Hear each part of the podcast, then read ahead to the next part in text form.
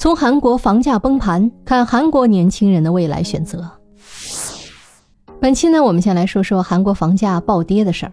可能你会觉得，我不在韩国买房，我也不是韩国的年轻人，这些事儿跟我有什么关系呢？其实背后啊，远远不止房价这些事儿。韩国年轻人的未来会怎么样，也影响着我们亚洲甚至中国未来的发展。所以，我们不妨来了解一下。二零二三年开始啊，韩国房价好像有点扛不住了。韩国的房价一度高到什么程度呢？在二零二二年时啊，韩国的房价能排在全世界前三名。哇哦！即使是疫情比较严重、经济普遍低迷的二零二零到二零二一年，它都上涨了百分之四十。但是，就当很多人都觉得说韩国房价会这么一直涨下去的时候，它居然降了。截止到二零二三年的五月。韩国房价已经连续九个月下跌，首尔的部分高端公寓跌幅超过了百分之四十。房价下跌是一个非常复杂的系统过程，三言两语肯定说不清啊。但是这回韩国的房价下跌却伴随着几个反常的地方，比如房价下跌不仅房东焦虑，租客也很焦虑，还一度产生了退租潮。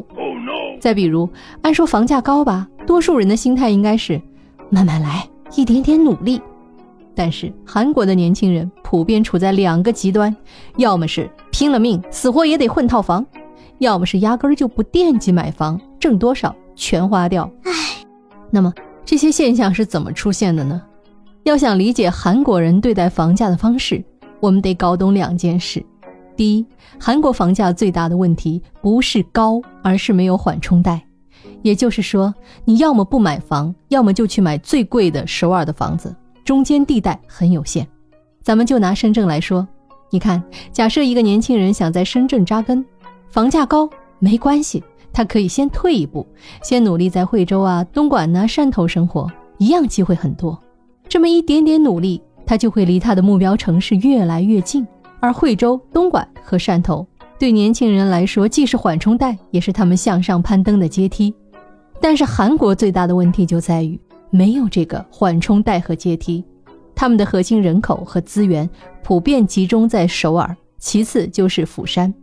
比如首尔面积是上海的十分之一，北京的二十五分之一，但是却住了一千万人，占韩国人口总数的百分之二十左右。这个数字还有几个不同的版本。有机构说呢，首尔占了韩国总人口的三分之一，不管是多少，总之啊，占比很大。而其他地区。跟首尔有着断层式的资源差距。你可以把一个人的发展想象成飞机在跑道上起飞，中国这条跑道特别长，你可以从一个小村庄到三四线城市，再一路飞奔到一线城市，你有足够长的加速区间。但是韩国这条跑道比较短，年轻人的心态就变成了要么特别厉害原地起飞，要么就做好永远飞不起来的准备。这就是为什么韩国的很多年轻人做人生规划时，要么是拼了命在首尔扎根，要么是索性不惦记房子这回事儿。我们经常说的阶层固化，说白了不是阶层彻底不流动了，而是跑道太短，起飞太难。再加上韩国人的收入不低，人均 GDP 已经超过了三万美元。说白了，他们不是手里没钱呢，只是这笔钱不够买房，怎么办呢？享受生活吧。这就导致啊，韩国年轻人中间出现了一些独特的现象，比如韩国有个专有名词，管出身好的人叫“金勺”，也就是含着金汤勺的人；管出身贫穷的人叫“土勺”。再比如，韩国还出现一个群体叫“尼特族”，英文缩写是 NEET，全称是 Not Currently Engaged in Employment, Education or Training，也就是。不上班不进修，整天混。再比如，韩国还有个说法叫 Y O L O，全称是 You Only Live Once，也就是你只活一次。既然只活一次，为什么不对自己好一点？怎么个好法呢？花钱呢？这就是韩国娱乐业发达的原因之一。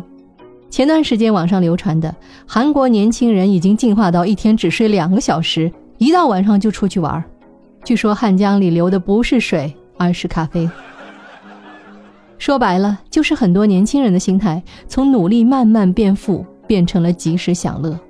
再比如，韩国现在还出现一种单身婚礼，嗯，也就是啊，你不买房不结婚，只是给自己办婚礼。据说婚礼上还有宣誓环节，当事人会宣誓终身不婚，并珍爱自己一生一世。当然，也有人说办单身婚礼一定程度上是为了要回随出去的份子钱。好，这是我们要说的第一个重点：韩国房价对年轻人最主要的影响不在于总价太高。而是跑道太短。第二，为什么韩国房价跌了，租房人也会跟着焦虑呢？这要从韩国房地产的一个设定说起，这就是全租房。所谓全租房，就是在租房时，只要你能向房东一次性的缴纳房屋总价百分之五十以上的押金，你就可以免费在这个房子里住两年。两年后，你要是不住，房东还会把这笔押金全额退还。假如你拿不出这笔押金，没关系，政府会为初入社会的年轻人和新婚夫妇提供低息全租贷款。这个模式一推出啊，就很受欢迎。全租模式一度在韩国租房市场中占比超过百分之七十。但是呢，话说回来，房东既然拿了钱，前两年又不收房租，肯定不能闲着，他们肯定得用这笔钱干点什么，干什么好呢？看来看去还是房地产有前途，因此房东又会拿租户的押金加上自己再贷款一笔钱买更多的房子，这就导致啊，不管是买房还是租房，韩国人的大部分财富都跟房产紧密的绑定在一起。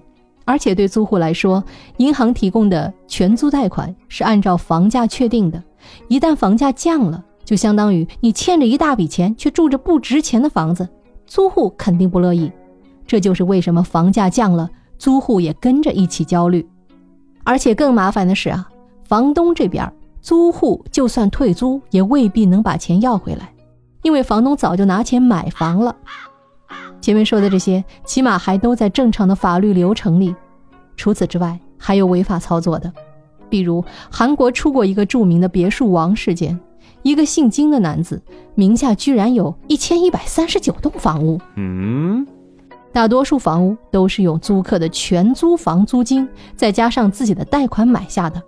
但问题是，这个人本身好像有智力障碍，这些事儿都是别人用他的名义做的，幕后的主使早就跑了。Oh no！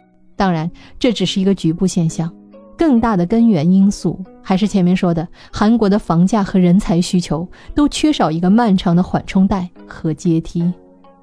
你可能会说，这不就成了死循环？无解了吗？